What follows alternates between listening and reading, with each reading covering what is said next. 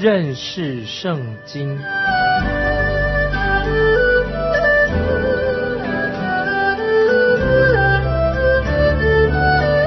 认识上帝的话，把上帝的话带到全世界。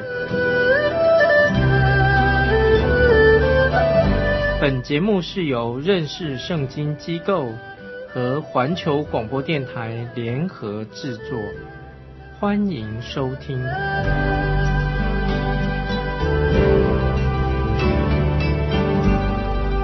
亲爱的听众朋友，你好，欢迎收听。认识圣经这个节目，我是麦基牧师。我们读过主耶稣被卖、被羞辱，现在我们要进到主耶稣将要被钉在十字架上的记载了。请看马太福音二十七章二十七章十一节：耶稣站在巡抚面前，巡抚问他说。你是犹太人的王吗？耶稣说：“你说的是。”你看这些犹太人的宗教领袖认为主耶稣他是亵渎神的，所以他们一定要将他除灭。你还记得大祭司要主耶稣启示，要耶稣启示告诉他们主耶稣到底是不是基督神的儿子？主耶稣就回答他们说：“你说的是。”然后主耶稣又说：“后来你们要看见人子坐在那全能者的右边，驾着天上的云降临。”对这些宗教领袖来说，这是健忘的话，是等于亵渎神，可以被用石头来打死。但是罗马人不允许犹太人私下的执行死刑，所以他们必须要把耶稣交给罗马的比拉多。接受罗马法院的审判，叛乱罪是可以被判处死刑的，所以他们就用主耶稣自称是犹太人的王这个罪名来受审。主耶稣之前曾经他回答大祭司的话说：“你说的是，就是主耶稣确定他的身份，他就是王。”这个缘故，耶稣要接受审判。接着我们来看第十二节。他被祭司长和长老控告的时候，什么都不回答。他们加了许多的假见证、谎言来控告主耶稣。这个时候，耶稣不想回应他们。接着我们看十三、十四节，比拉多就对他说：“他们做见证告你这么多的事，你没有听见吗？”耶稣仍不回答，连一句话也不说。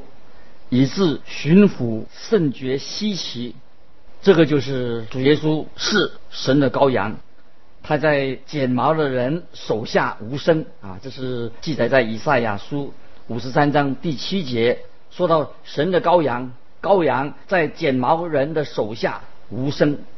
接着我们看十五十六节，巡抚有一个常例，每逢这节期，随众人所要的。释放一个囚犯给他们。当时有一个出名的囚犯叫巴拉巴。马太福音里面没有告诉我们这些的细节，其他的福音书对这一段的记载比较多。马太福音只有抓着重点记载这件事情。很明显的，比大多他觉得这些宗教领袖并没有什么理由。什么证据必须要处死主耶稣？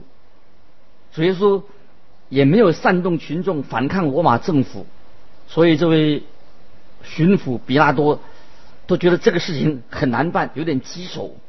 他想取悦、讨这些宗教领袖们的欢喜，也要他想要维持耶路撒冷的平静，他想两面讨好，但是他感觉到。他不能够同意要把耶稣处死，耶稣并不需要必须要把他处死，所以他就找出一个解决的办法，因为他们有一个惯例，就是在逾越节的节期里面可以释放一个犹太囚犯，所以他让群众来做选择，你们想要释放主耶稣呢，还是释放非常残暴的巴拿巴这个人？这人犯了杀人罪、抢劫等等的恶行。接着我们看十七节，众人聚集的时候，比拉多就对他们说：“你们要我释放哪一个给你们？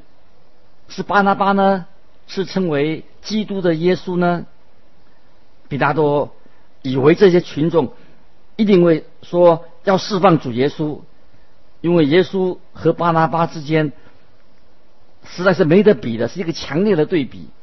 接着看十八节，巡抚原知道他们是因为嫉妒才把他解了来。比拉多啊，这个巡抚他是一个很滑头的政客，他知道这件事情的原来的原因是什么，他判断。群众会选择巴拿巴钉十字架，而让主耶稣得到释放，这样就可以，他自己就不要涉入这个浑水里面，两全其美，也许是一件好事。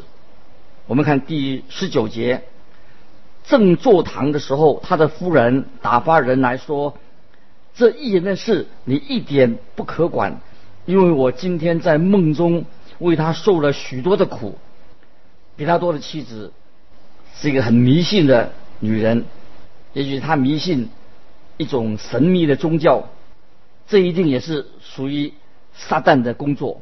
我不相信她的警告是出于神。如果她是一位正直的妇人的话，她就该查明耶稣他到底是谁。她没有，她只是迷信，并且要求她的丈夫。不要管耶稣的事情。接着我们看二十节，祭司长和长老挑唆众人，求释放巴拿巴，除灭耶稣。你看这些宗教领袖也是很滑头的这些政客，他们聚集群众说：释放巴拿巴，把耶稣钉十字架。接着我们看二十一节，巡抚对众人说。这两个人，你们要我释放哪一个给你们呢？他们说巴拿巴。比拉多被他们吓了一跳，他完全不知道这些宗教领袖的手段会这样的卑鄙下流。接着看二十二节，比拉多说：“这样，那称为基督的耶稣，我怎么办他呢？”他们都说：“把他钉十字架。”你们想一想。这个罗马的审判官竟然询问这些群众，他该怎么样来处置关于囚犯的事情？比拉多他自己是一个审判官呢，他自己该做决定。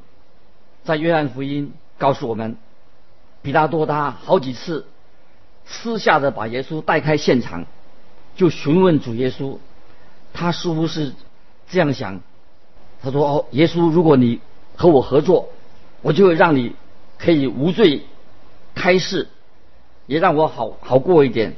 但是主耶稣沉默，并不为自己辩护。如果我们仔细想一想这个审判，我们就可以做出一个这样的结论：比拉多他是受审判的人，主耶稣才是真正的审判官。比拉多他是被审的，主耶稣审判官。现在比拉多。这个时候，他必须要做一个有关于主耶稣的决定。这个时候，他就问群众说：“那称为基督的耶稣，我怎么办他呢？”他们立刻对着他说：“把他钉十字架。”接着我们看二十三节，巡抚说：“为什么呢？他做了什么恶事呢？”他们便极力地喊着说：“把他钉十字架。”这些暴民。是很没有理智的，很蛮干。接着我们看二十四节，比拉多见说也无济于事，反要生乱，就拿水在众人面前洗手，说：“流这一人的血，罪不在我，你们承担吧。”这个时候，比拉多就叫人拿一盆水来给他洗手，宣称他跟主耶稣的死是毫无关系的。但是事情。没有这么简单，他必须要为自己的决定要负责任。每一个人，我们所做的决定都要负责任。有一位啊传道人约翰牛顿牧师，他这样写过一段话说：“你们怎么样对待主耶稣？这个题目就是一个考验，他会试验出你的立场跟你的计划。除非你认为主耶稣是公义的，否则你就会一步错，永远的错下去。”这是。约翰牛顿牧师所写的，虽然比拉多他洗手，表示这件事情与他无关，但是他的名字却被牢牢的印在教会最古老的使徒信经里面。他在本丢比拉多手下受难啊，在使徒信经有这句话：不管比拉多怎样在洗手，主耶稣的血是因他所下的命令而流出来的。接着我们看二十五节，众人都回答说：“他的血归在我们和我们的子孙身上。”很不幸的，他们这样的说法，事情果然应验在他们自己的子孙身上。接着我们看二十六节，于是比拉多释放巴拿巴给他们，把耶稣鞭打的交给人钉十字架。比拉多他自己自甘堕落，他就做了决定。他的决定就是把耶稣交给他们钉十字架，等于他自己也是拒绝了耶稣。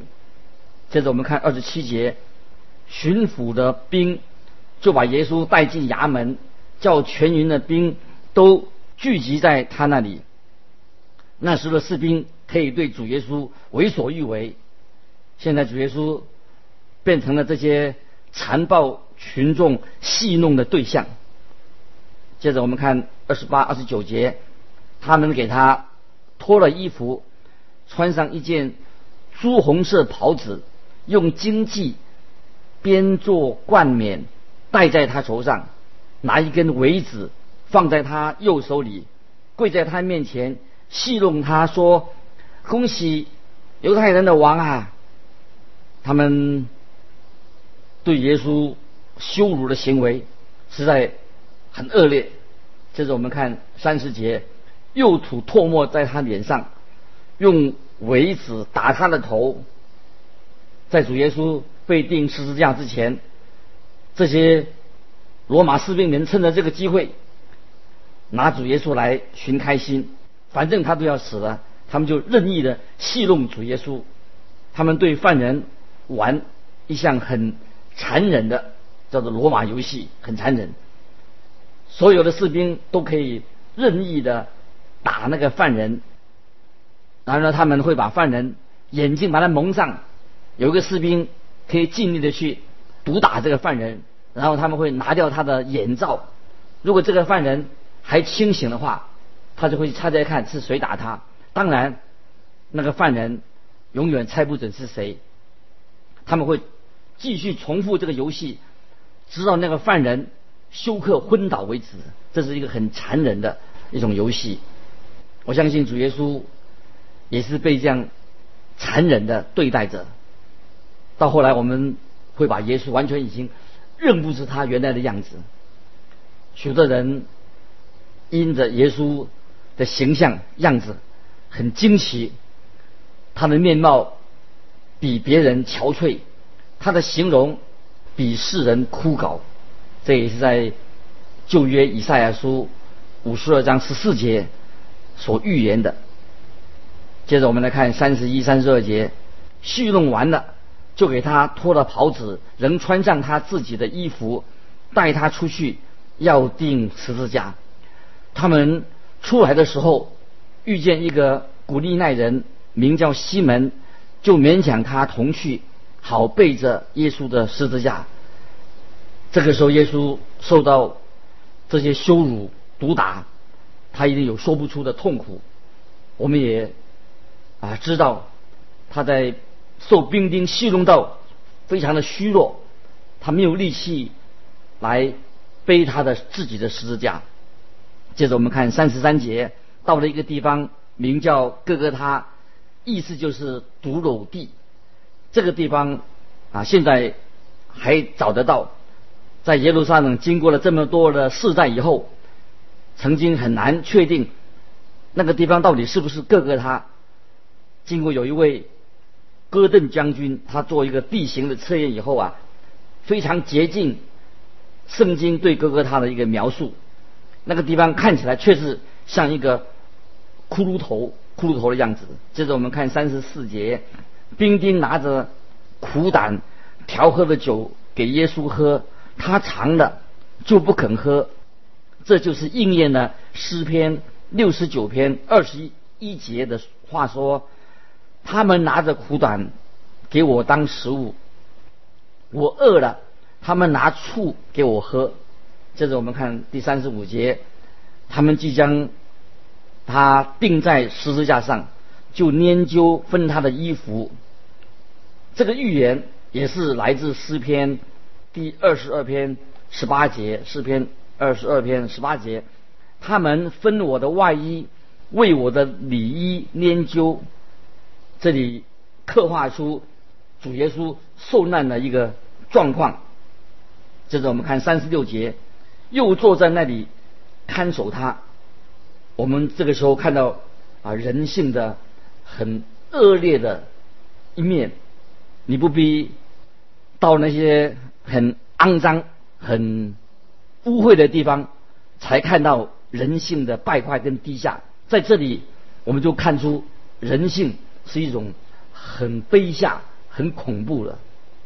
又坐在那里看守他。我相信扫罗啊，就是后来变成保罗的。假如他后来以前是扫罗，他也是逼迫基督徒，后来他成为使徒，是。成为耶稣的门徒，后来他在提摩太前书一章十五节，他称自己是什么？他是在罪人中，他是一个罪魁。原来扫罗也是逼迫耶稣的，后来他自己成为使徒，他称自己说在罪人当中，他是一个罪魁。这是在提摩太前书一章十五节。我相信他这样说，是因为他过去也曾经。做的那些迫害基督徒的事情。接着我们看三十七到四十节，在他头上安一个牌子，写着他的罪状，说这是犹太人的王耶稣。当时有两个强盗和他同定十字架，一个在右边，一个在左边。从那里经过的人讥笑他，摇着头说：“你这拆毁圣殿，三日又建造起来的。”可以救自己吧？你如果是神的儿子，就从十字架上下来吧。这里我们请大家留意啊，他们有疑惑，疑惑什么呢？如果你是神的儿子，他们实在太不认识他的，就因为他是神的儿子，所以主耶稣他不会，绝对不会从十字架上下来。这个时候。耶稣要证明他自己的身份，他来乃是要为世上的罪人钉死在十字架上。接着我们看四十一节，祭司长和文士并长老也是这样戏弄他说：“你以为这些宗教领袖已经很顺利的将主耶稣送上十字架后就回家休息了，让主耶稣很安静的死去？他们不是的，当主耶稣。”还有一口气的时候，他们还是在嘲弄他。四十二节，我们看四十二节，他们说他救了别人，不能救自己。他是以色列人的王，可以从现在可以从十字架上下来，我们就信他。他救了别人，不能救自己，这是确实一个事实。主耶稣要救罪人，如果主耶稣要救你要救我的话，他就必须要定在。十字架上，如果耶稣从十字架上下来，不受十字架的罪的话，那么你我就要自己承担我们自己的罪，你我都要为自己的罪承担罪的后果，这是我们该受的，因为我们都是罪人，在神面前我们都是有罪。主耶稣他代替了我们的罪，就像他也替代了巴拿巴也代替了我们世世代代的罪人。他们笑他说：“现在可以从十字架上下来，我们就信他。”你们觉得那些人会真的信他吗？才他们才不会信呢。接着我们看四十三节，他依靠神，神若喜悦他，现在可以救他，因为他曾说我是神的儿子。这里我们可以看出，这些人他知道主耶稣自称是神，他有神性。接着我们看四十四节，那和他同定的强盗也是这样讥笑他。马太福音让我们留意这两个与主同定十字架的罪犯，他们也参与了那些宗教领袖们对耶稣做嘲弄、讥笑耶稣。马太福音里面没有提到其中有一个罪犯，在后来他就归向了主耶稣。在马太福音所指的天国是要。将要临到地上的，就是将来要临到的地上的神的国。那个归向主耶稣那个囚犯，在那天，主耶稣就把他带到乐园里面去了。接着我们看四十五节，从五正到申初，遍地都黑暗的。主耶稣在上午九点。被钉在十字架上，到了中午十二点的时候，当时的人对神的儿子做尽了各种的羞辱。在正午的时候，之后黑暗笼罩了大地，十字架这个时候已经成为了一个祭坛，神的羔羊为我们世人的罪被献在祭坛上。主耶稣他是神的羔羊，已经在祭坛上十字架上献为祭。接着我们看四十六节，约在深处，耶稣大声喊着说：“以利以利，拉玛撒巴哥达尼。”就是说，我的神，我的神，为什么离弃我？我们可以从诗篇二十一篇第一节、第三节找到这个答案。我的神，我的神，为什么离弃我？为什么神不救主耶稣，不听主耶稣哀哼的言语？因为但你是圣洁的，主耶稣成圣，他是一个圣洁的羔羊。当我们的罪放在主耶稣身上的时候，神就远离了 我们救的救主耶稣。承担的我们世人的罪，你的罪，我的罪。接着我们看四十七、四十八节，站在那里的人，有人听见就说：“这个人在呼叫以利亚呢。”内中有一个人赶紧跑去拿海蓉沾满了醋，绑在苇子上送给他喝。为什么要他们要这样做呢？因为是要应验诗篇六十九篇。二十一节的预言，他们拿着苦胆给我当食物，我渴了，他们拿醋给我喝啊，这是预言的应验。接着我们看四十九到五十节，四十九到五十节，其余的人说：“且等着看以利亚来救他不来。”耶稣又大声喊叫，气就断了。请注意主耶稣去世的景况。气就断了，主耶稣的灵魂离开了。我自己因为是一个牧师，我常看见那些临终的病人，他们临终的时候会一直在挣扎，一直在喘气，气息在一直喘，直到最后的一刻。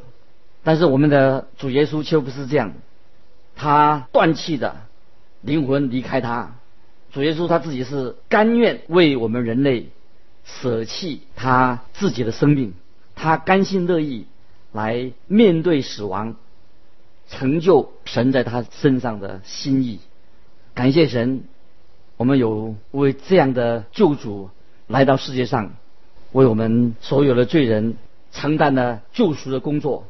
当你在神面前愿意悔改、归向神、接受耶稣做你的救主的话，我们就因为耶稣的受难、他的复活、他定十字架啊，成为我们救恩的一个根源。巴不得你我在神的美好的救赎计划里面，我们都是成为神的儿女。今天我们到这里就告一段落。如果你有什么疑问，有什么分享，欢迎你来信寄到环球电台麦基牧师收。愿神祝福你，我们下次再见，继续查考马太福音。